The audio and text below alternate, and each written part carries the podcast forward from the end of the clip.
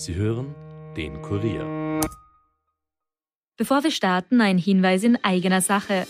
Ihr wollt immer informiert sein über das wichtigste Thema von heute, ob Corona, die aktuelle politische Lage, verrückte Diktaturen oder den Klimawandel. Wir fragen nach, Experten liefern die Antworten. Der Kurier Daily Podcast. Ein Tag, ein Thema. Überall, wo ihr Podcast hört und auf kurier.at slash daily. The first rule in investment is don't lose. And the second rule in investment is don't forget the first rule. Ziemlich gut veranlagt. Der Finanzpodcast von Kurier und Krone Hit. Liebe Hörerinnen, liebe Hörer, willkommen bei Ziemlich gut veranlagt, unserem Anleger-Podcast, wie immer gemeinsam mit dem stellvertretenden Leiter der Kurier Wirtschaftsredaktion, Robert Kledorfer. Hallo Robert. Hallo lieber Rüdiger. Mein Name ist Rüdiger Landgraf und wir schauen uns heute an, wieso es mit den Kryptos gerade jetzt so abwärts geht ob und wie wir den Bärenmarkt noch entgehen können, was ein Bärenmarkt überhaupt ist, wer den Flughafen Wien übernehmen möchte und dann werfen wir noch einen Blick auf die Gewinner des diesjährigen Wiener Börsepreises. Und dann, ob Rainer Seele mit seiner privaten Kohle haften muss, aber zuerst muss ich dir eine kurze Frage stellen, Robert. Kann man eigentlich Feuer mit einem Brandbeschleuniger bekämpfen? Man kann es versuchen, aber ich glaube, es wird nicht gut enden. Ja, also mir kommt dieses Anti-Teuerungspaket unserer Regierung ein bisschen so vor, weil Inflation, das habe ich mal gelernt vor vielen Jahren, ist es, wenn es zu viel Geld gibt und zu wenig Ware. Ne? Dann sagt man, das Geld wird weniger wert und die Ware mehr und dadurch steigen dann die Preise. Sei es Erdöl oder andere Energie generell, seien es Autos, Elektronikprodukte, Baustoffe. Zum Teil bekommt man ja Ziegel jetzt nur mehr mit Beziehungen. Händler und Lieferanten erhöhen die Preise, weil es geht und jetzt drücken wir jedem 500 Euro in die Hand. Damit haben wir noch mehr Geld, aber noch immer nicht mehr Ware. Da müsste die Inflation doch eigentlich weiter angeheizt werden oder habe ich da jetzt einen ganz massiven Denkfehler? In der Theorie gebe ich dir völlig recht. In der Praxis sehe ich es dann doch ein bisschen anders. Nämlich wie? Also jeder kriegt jetzt 500 Euro in die Hand, das heißt, es ist mehr Geld im Umlauf. Die Ware ist konstant, weil es wird ja deswegen nicht automatisch mehr produziert, weil Produktivität und Handel sich ja dadurch nicht ändern. Ja, und dann ja, sagen die, und dann sagt man einfach, die Preise lasse ich aber gleich als Verkäufer, weil ich bin ein leibender Typ. Es heißt ja nicht automatisch jetzt, wenn diese 500 Euro je Person in die, in den Umlauf kommen, dass da automatisch die, die Preise jetzt quer durchsteigen. Doch, wenn der Geldumlauf steigt und der Warenumlauf konstant ist, dann steigen die Preise. Das ist volkswirtschaftliche Billigtheorie. Also ich glaube in diesem Fall daran nicht, weil, weil die Auswirkung viel zu gering ist, weil die Inflation ja zum großen Teil importiert ist und nicht hausgemacht ist und die Auswirkung ist, glaube ich, gar nicht so gering, weil 500 Euro frei verfügbares Einkommen, das man einfach ausgeben kann, ist für die meisten Haushalte deutlich mehr als ihr normales frei verfügbares Einkommen. Also es macht, es macht wirklich einiges aus. Ja, zum Teil, aber ich sage trotzdem, es wird verwendet, um es für Schulden zum Beispiel zu nutzen. Also um die letzte Stromrechnung zu zahlen, eventuell. Die 500 Euro werden verwendet, um die Schulden zu bezahlen. Ja, wenn das so ist natürlich, dann ist es, dann ist es cool. Vielleicht hätte man es dann daran knüpfen sollen. Wäre vielleicht keine schlechte Idee. Dann würde nämlich die Geldmenge dadurch nicht steigen. Also ich sehe den preistreibenden Effekt, den du jetzt in diesem Ausmaß befürchtest, nicht. Ähm, bei einer Inflation von 8 Prozent kommt es vielleicht auf den 8,1 dann hinten dann auch schon im an. Ich glaube, man wird es nicht rausrechnen können. Das kann oder, man sicher nicht. Oder vielleicht doch, weil das Schöne ist ja, wir können ja dann Österreich mit anderen Staaten vergleichen, die andere Maßnahmen gesetzt haben zur Inflationsbekämpfung und dann kann man ja sagen, ja, das hat eh einen kostentreibenden Effekt und was anderes vielleicht weniger. Die haben halt vielleicht zum Teil ähnliche Maßnahmen gesetzt genau, und, aber und das, die dann sich wieder ähneln und, und somit dann kann man es dann auch wieder schwer vergleichen. Ich weiß es nicht. Ich möchte mit etwas vergleichen, was unser südliches Nachbarland Slowenien gemacht hat in der Corona-Zeit. Die haben 2020 und 2021, die haben sich schöne Idee gehabt, laden wir doch unsere slowenischen Landsleute ins Hotel ein und geben ihnen 2020 pro Nase 200 Euro und 2021 100 Euro. Und äh, was ist passiert? Äh, die Hotels an der slowenischen Küste sind genau um 200 Euro bzw. 100 Euro teurer geworden. Für die Hoteliers war es natürlich eine klasse Geschichte.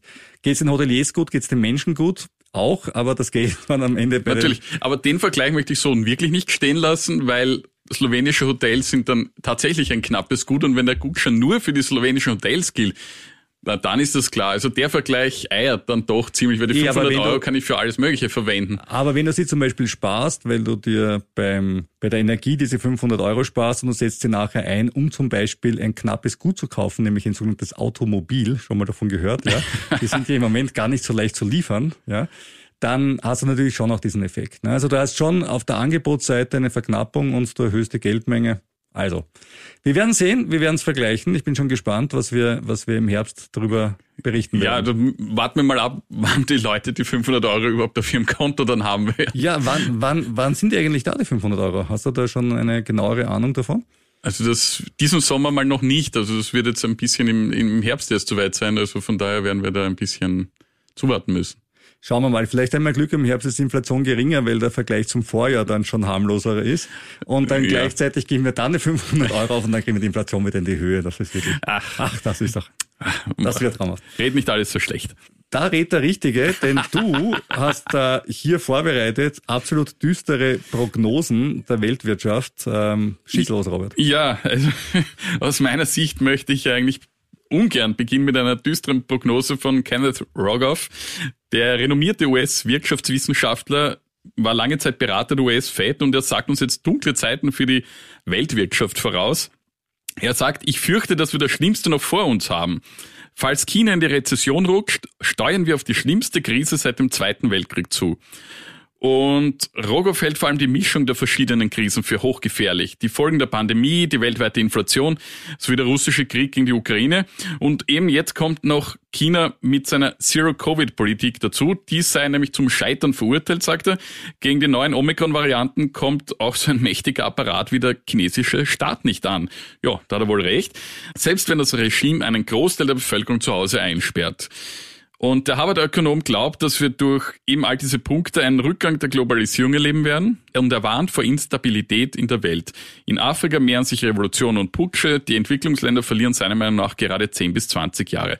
Und für die Börsen heißt das alles, sollte es so eintreten, weiterhin nichts Gutes. Ja, klingt ziemlich dystopisch, negativ, ja, gar keine Frage. Ja, und der ist eigentlich kein üblicher Spinner und Untergangsprophet. Gut, zu China kommen wir dann später, weil da hat sich zumindest die letzte Woche recht positiv entwickelt. Aber schauen wir mal zuerst auf die US-Märkte. Da hat es ja kräftig gerumpelt, Ende letzter Woche, Anfang dieser Woche. Ich habe ja letzte Woche gesagt, es würde mich nicht überraschen, wenn es noch einmal 10 bis 15 Prozent runtergeht, vor Zeugen. Man kann sich Ja, anhören. stimmt. Was mich überrascht hat, war allerdings, wie schnell das gegangen ist. Ja. Ich dachte mir, da rede ich jetzt so von den nächsten paar Wochen, dass es innerhalb von einer Woche schon so weit ist, dass wir beim Nasdaq um 10 Prozent im Minus sind, zur letzten Woche der Dow Jones um 8 Prozent, ATX 6,3, DAX um 6, der Nikkei auch ungefähr in der Preisklasse. Einzig, wie vorher schon gesagt, der Shanghai Composite ist im Plus und zwar um 1,4 Prozent. Ja. Und warum ist das? Es gibt starke Produktionsdaten aus der Industrie, also auch die Vertrauensindizes sind relativ gut, aber auch die aktuellen Produktionen sind relativ gut. Und das sollte uns auch helfen, denn mehr Angebot von Waren aus China könnte ja zu besseren Lieferketten dann wieder führen und vielleicht können wir dann auch wieder mehr Produkte haben und vielleicht hilft uns das dann auch in der Inflationsbekämpfung. Ja, wenn die Chinesen nicht wieder alles zudrehen, wie sie jetzt diese Woche in Shanghai wieder begonnen hat. Ja, wird man sehen, ist natürlich dort immer schwer vorherzusagen. Ähm, es scheint wirklich so, als hätte Xi Jinping sein persönliches Schicksal an die Zero-Covid-Strategie geknüpft. Was immer eine schlechte Idee ist als Politiker, weil bei einem Gegner wie Covid, der sich immer anders verhält, sollte man nicht stur sein. Das ist, glaube ich, eine ganz, Ja. ein Learning, das wir gelernt haben. Man soll nicht stur sein. Bisschen flexibel wäre angebracht. Robert, der Nasdaq ist ja bereits in einem Bärenmarkt, Rückgang von 20 Prozent zum Höchstwert. Der Dow Jones ist jetzt seinem Höchstwert um 16 Prozent runter, also auch schon, er kratzt bereits am Bären. Warum heißt das eigentlich Bärenmarkt? Bären sind doch starke Tiere, die sich hoch aufrichten können. Jäger, die können auf Bäume steigen, da geht's ja auch nach oben. Ja? Warum stehen die Bären für fallende Kurse? Ja, Bäre, Bären können sich hoch aufrichten. Du kannst dich an Leo DiCaprio erinnern, an den, an seinen berühmten Film Den habe ich, glaube ich, versäumt. Welcher war denn das? namens, Ah, wo, wo er da in Alaska ist. Der Brutal habe ich nie gesehen. ja, da richtet sich der Bär auch auf und drückt ihn mit seinen Tatzen zu Boden und macht ihn fast zu Brei. Ähm, ah ja, passt ja irgendwie zur ja, jetzigen Börse. Genau, und deswegen der Bär steht für fallende Kurse, weil er mit seinen Pranken die Kurse nach unten drückt, so wie den Leo eben. Und macht Aktien zu Brei. Und macht Aktien zu Brei oder zumindest die Kurse. Und im Gegensatz dazu steht der Stier, der mit seinen Hörnern die Kurse nach oben treibt. Ja, also wenn wir schon mal in einem Bärenmarkt sind, und das muss man ja zumindest beim Nasdaq einräumen und beim anderen Dow und so weiter, glaube ich, ist es auch eher eine Zeitfrage, dass wir es erleben fürchte, werden. Ja. ja. Äh, dann schauen wir uns doch gleich mal Aktien an, die in Bärenmärkten in der Vergangenheit besser performt haben als andere und vor allem wie dieses Jahr besser als der Schnitt durch die Turbulenzen gekommen sind. Und ich fange mal an mit äh, Mondelez, einem Lebensmittelhersteller, bekannt durch Oreo-Kekse, Milke-Schokolade, Toblerone, Jakobs-Kaffee, Philadelphia Streichkäse, also der, der halbe Biller quasi ist in diesem Konzern drinnen. Dieses Jahr 10% im Minus, das ist natürlich jetzt nicht berühmt, aber noch immer besser als Dow oder Nasdaq, wie wir gerade gehört haben.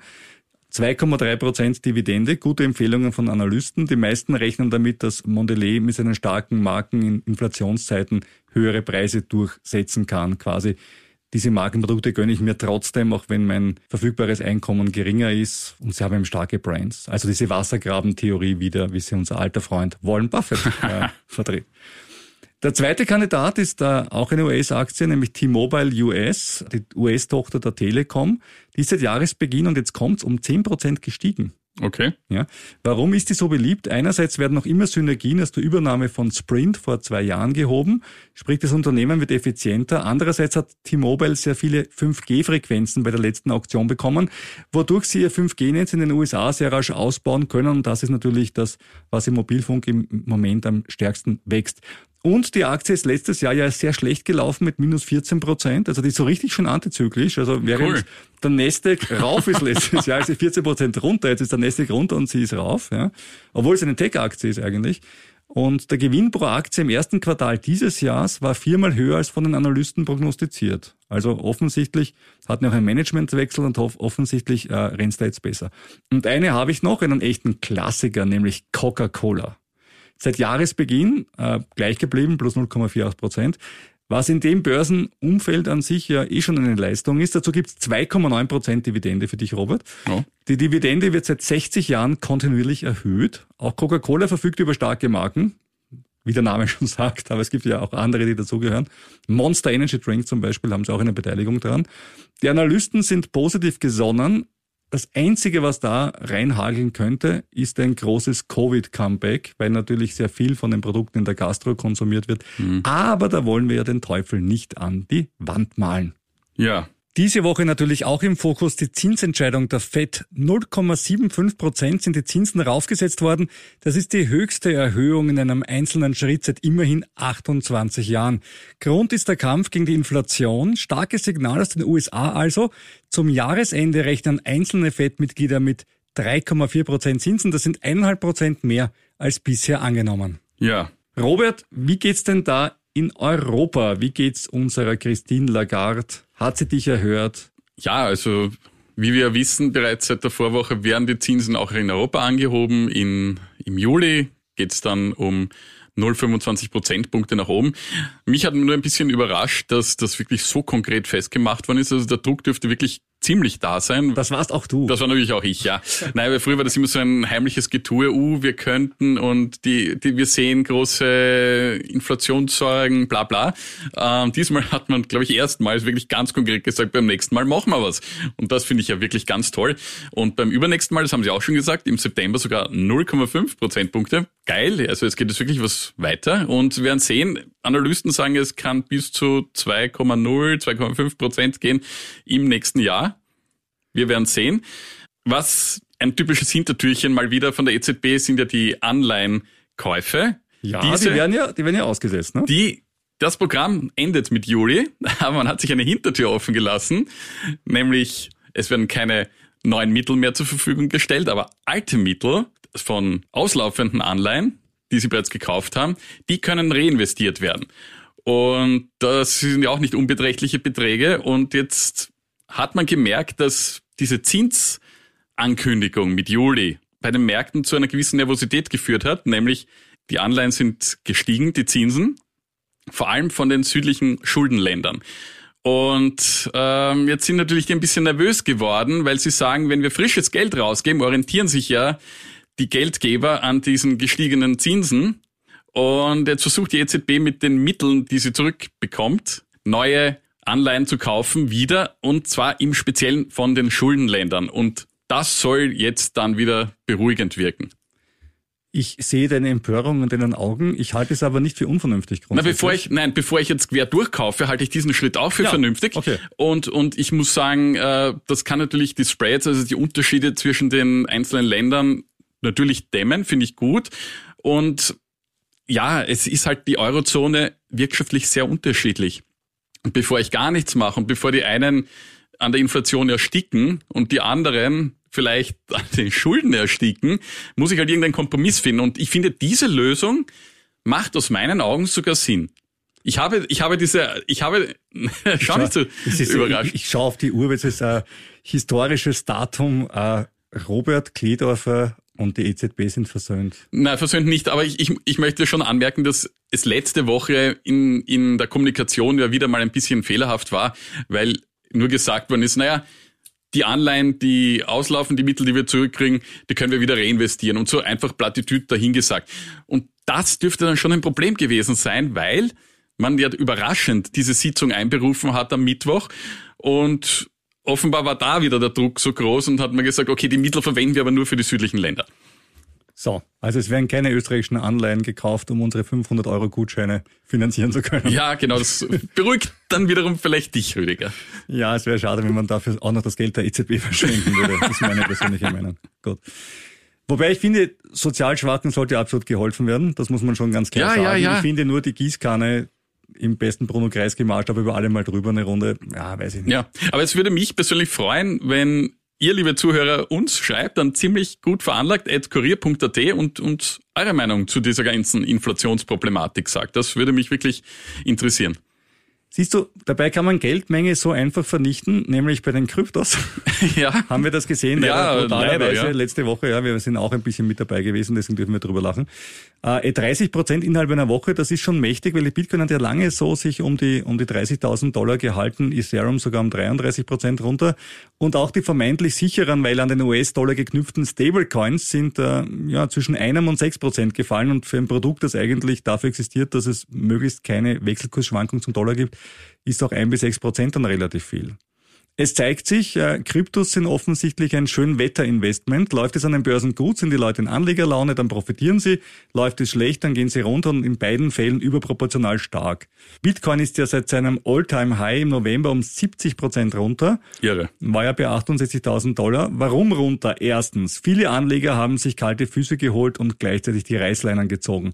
Nicht alle Bitcoin-Investoren heißen Robert Kledorfer und sitzen prinzipiell alles aus. Nein. Zweitens, die Staaten beginnen immer stärker drüber nachzudenken, Kryptos zu regulieren. Geldwäscherichtlinie in der EU. Joe Biden hat das Thema Kryptos ebenfalls angesprochen im Zusammenhang mit Regulierung. China hat es gleich komplett verboten. Das sind so die unterschiedlichen Zugänge auf der Welt, ja. Und drittens, Bitcoin ist nicht Gold. Ja, wurde immer wieder mal gesagt, Bitcoin, Geldspeicher, digitales Gold. Ist es offensichtlich nicht, weil Goldpreise selten von Panik geprägt werden. Ich habe ganz selten erlebt, dass die Leute das Gold aus dem Fenster geworfen haben und wenn sie es haben, wäre ich eine unten vorbeigegangen und hätte das Gold billig aufgekauft.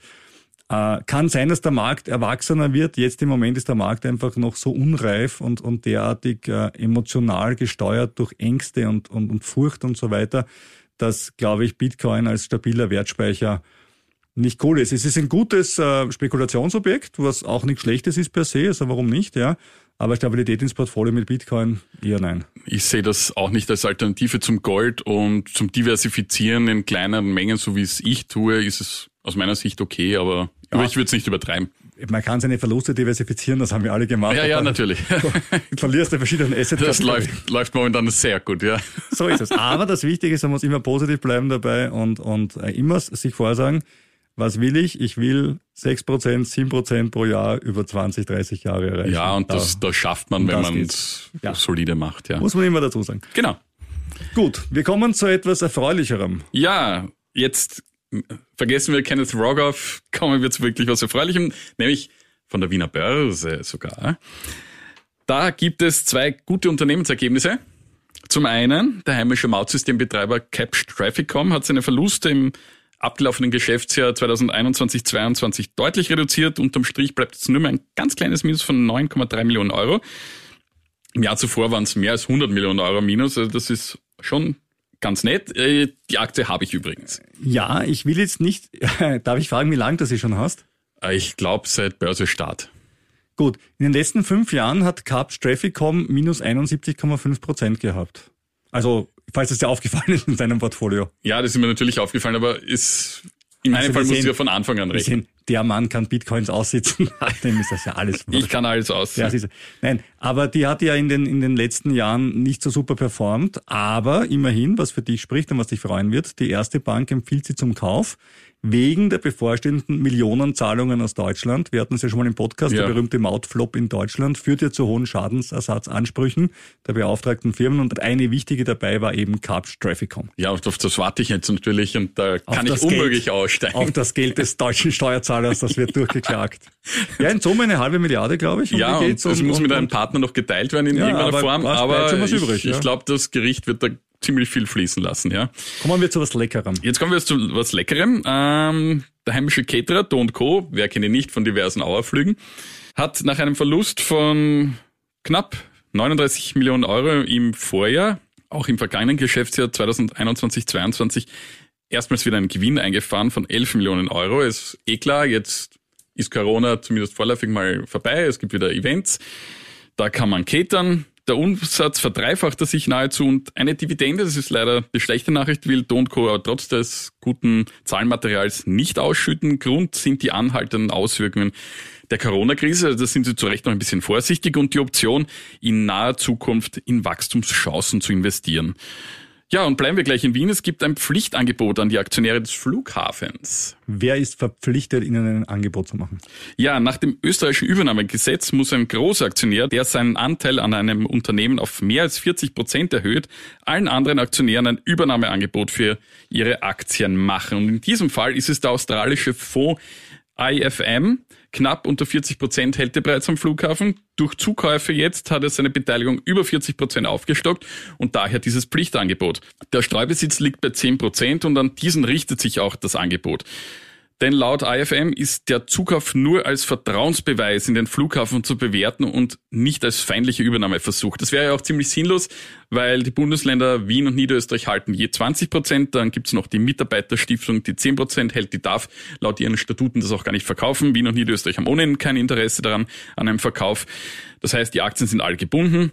Jetzt das Interessante, IFM bietet 33 Euro die Aktie, das entspricht einer Prämie von 25,5 Prozent gegenüber dem Schlusskurs des letzten Handelstages vor deren Ankündigung. Entsprechend zog der Aktienkurs auf knapp diese 33 Euro nach oben. Wer also meint, damit gut Kasse zu machen, soll verkaufen. Andererseits, meine Meinung, wird die Luftfahrt nach Corona sicher wieder nach oben gehen und somit auch das Geschäft des Airports und der Airport zahlt normalerweise ganz gute Dividenden. An dieser Stelle wie immer unser wichtiger Hinweis, die Erwähnung von Aktien auch des Wiener Flughafens und anderen Anlageinstrumenten in diesem Podcast stellt keine Kaufempfehlung dar. Wenn du mit deinem eigenen Geld investierst, bist du dafür verantwortlich. Wir sind für unser eigenes Geld verantwortlich. Übrigens, Robert, eine Zahl für dich. Äh, Rivian heuer bis jetzt hier zu dem minus 72 Prozent. Ich sag nichts mehr. Informiere dich bitte immer möglichst breit, bevor du dich zum Handel mit Wertpapieren oder anderen Veranlagungen entschließt. Ein Wort zum Thema Risiko, nicht nur kaufen, auch verkaufen kann ein Risiko darstellen. Auch das übersieht man immer ganz gerne. Mhm. Apropos, wir haben gerade Rivian erwähnt, Elektroautos. Tesla hat einen Aktiensplit angekündigt. Für eine Aktie gibt es knapp drei. Aktuell liegt Tesla bei etwa 680 Euro, macht dann so knapp 227 Euro pro Aktie nach dem Split. Die Analysten werden zwar bei Tesla übers Jahr gesehen zunehmend pessimistischer, aber letzte Woche haben gleich wieder zwei Tesla raufgestuft. Unter anderem die UBS, ihre Argumente, fast schon eine Lobeshymne. Eine riesige Anzahl an Bestellungen, die Gewinnspanne steigt, weil die Autos teurer verkauft und billiger produziert werden können. Und gegenüber den anderen Autoherstellern sind die Lieferketten deutlich besser. Kursziel, sportliche 1100 Euro, das wäre ein Plus von 50 Prozent. Und dazu passt unser wöchentliches Elon Musk Weekly. Diesmal aber relativ kurz, denn es gab keine Verhaltensauffälligkeiten. das ist Woche. langweilig. Ja, ich weiß nicht. Er will mit den Twitter-Mitarbeitern sprechen. Gut, vielleicht kommen sie dann die Verhaltensauffälligkeiten. Und die größte Rakete der Menschheitsgeschichte, die ja mal Menschen zum Mars bringen soll, will Elon Musk nächsten Monat starten, sagt er. Es gibt aber auch in den USA etwas, was uns sehr bekannt vorkommt, nämlich eine UVP, eine Umweltverträglichkeitsprüfung. Jetzt weiß ich nicht, ob Noch nicht gehört, dass es dort sowas ob der, ob, der, ob, der, ob der Erdhörnchen leben bei der Abschussbasis, ich weiß es nicht. Äh, die ist im Großen und Ganzen überstanden, aber es gibt eine Reihe von Auflagen, also mal sehen, ob das alles pünktlich abgeht. Damit vom Mars und von Texas und von Elon Musk zurück nach Österreich. Robert, du wolltest uns ja noch mitteilen, wie das juristisch mit der Entlastung von Vorständen ist, anlässlich der Nichtentlastung von Ex-OMV-Chef Rainer Seele. Stichwort Schadenersatz. Genau, also ich habe mich bei einem renommierten Unternehmensanwalt schlau gemacht. Er sagt, dass es für Schadenersatzansprüche egal sei, ob jemand zum Zeitpunkt der Nichtentlastung noch Vorstand ist oder nicht. Denn laut Gesellschaftsrecht verjähren Ansprüche erst nach fünf Jahren. Allerdings, so schränkt er ein, bedeutet eine Entlastung nicht automatisch ein Verzicht auf Schadenersatz, denn eine Entlastung sei nur ein Vertrauensbeweis zu dem jetzigen Zeitpunkt. Sprich, kommt man innerhalb der nächsten fünf Jahre drauf, da ist was schiefgelaufen oder überhaupt falsch absichtlich gemacht worden, dann kann man sich sehr wohl an dem Vorstand schadlos halten. Siehe Winterkorn und VW. Also Genau, Winterkorn ja ein gutes Beispiel. Die haben ja jahrelang geschummelt mit dem Dieselskandal. Das hat ja keiner gewusst. Also nehme Genau. ich an, ist auch entlastet worden damals. Natürlich ist er damals entlastet worden, weil es keiner wusste. So, und jetzt kommen wir zum Seele zurück. Da ist es ja so, dass Seele ja immer entlastet wurde und er eigentlich auch im Nachhinein gesehen bezüglich Russland ja eigentlich nicht wirklich was falsch gemacht hat. Denn es wusste ja damals kein Mensch, dass Russland die Ukraine überfallen würde. Also man muss das Ganze immer aus der Ex-Ante-Sicht beurteilen, sagt der Anwalt. Sprich, bei Winterkorn war der Betrug schon damals Betrug, bei Seele wird es eben kaum möglich sein, dass irgendwie da jetzt ihm anzuhaften, dass der böse Russe da die Ukraine, in die Ukraine eingefallen ist. Und was hinzukommt, die Geschäfte liefen gut in Russland und das Gas war ja auch super billig. Da jetzt immer einen Strick draus zu drehen, wird sehr, sehr schwierig. Und letztendlich, so meint der Anwalt, sei die Nichtentlastung ohnehin nur ein symbolischer Akt. Also dem entnehme ich, es könnte zwar was Zivilrechtliches folgen, auch im Zusammenhang mit Bonuszahlungen und so weiter, aber es ist eher unwahrscheinlich. Also mit dem einen Bereichsvorstand oder Bereichsleiter, ja, weil das hat, das ist ein bisschen äh, diffiziler, aber mit Russland sieht der Jurist das nicht so und eigentlich das, was ich letzte Woche schon gemeint habe. Tja, hättest Jurist werden sollen. Na, bitte nicht. Jetzt kommen wir noch zu etwas Schönerem. Der Wiener Börsepreis wurde diese Woche zum 15. Mal verliehen und den bekam dieses Mal AT&S. Warum das? A&S, richtig, ja. Das wird nämlich ganz objektiv vergeben. Da wird die Kursentwicklung und die Corporate Governance und dergleichen wird daher hergenommen und diverse Analysten aus Österreich und Fachleute bewerten das und da hat eben erstmals der steirische Leiterplattenhersteller gewonnen, nämlich vor OMV und vor Wienerberger.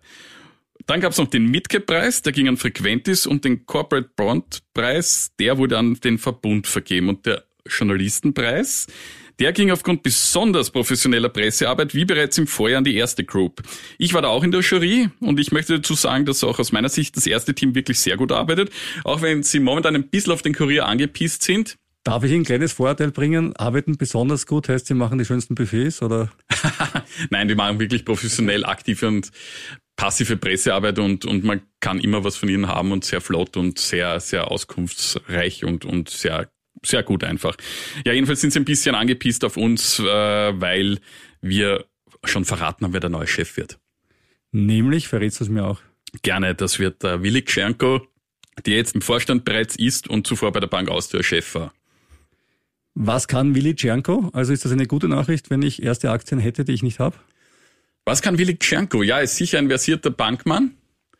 Er ist jetzt aber aus meiner Sicht nicht der Mann für die weitere Zukunft. Es wird ja spekuliert, dass ja er dann bald vom Herrn Bossek abgelöst werden soll, der jetzt noch in Baltikum tätig ist als Bankchef und 2025 könnte es soweit sein. Ja, das war schon wieder diese Woche mit der heutigen Folge von Ziemlich gut veranlagt. Wer Fragen, Anmerkungen oder Kommentare hat, dann bitte an ziemlich gut veranlagt at kurier.at schreiben oder für den Robert eine Postkarte an den Kurier. Leopold Unger Platz 1 in 1190 Wien. Die Post soll ja auch mal was davon haben. Ja, die Post bringt doch jedem was. Auch Hat eh ganz gute Zahlen. Wir haben noch keine einzige Postkarte bekommen. Wir bekommen oft E-Mails, sage ich auch vielen Dank dafür. Ja, aber einmal, einmal für den Robert eine Postkarte. Das wäre nett, ja. Leopold Ungerplatz 1, 1190 Wien. Wir freuen uns ebenso über positive Bewertungen auf Spotify. Die kann man nicht mit der Postkarte machen. Da muss man, glaube ich, so hinklicken auf Sterne. Ganz was Arges, ja. ja. Und auch bei anderen Plattformen. Und hören uns nächste Woche wieder. Dann vielleicht reicher. Aber sicher weiser.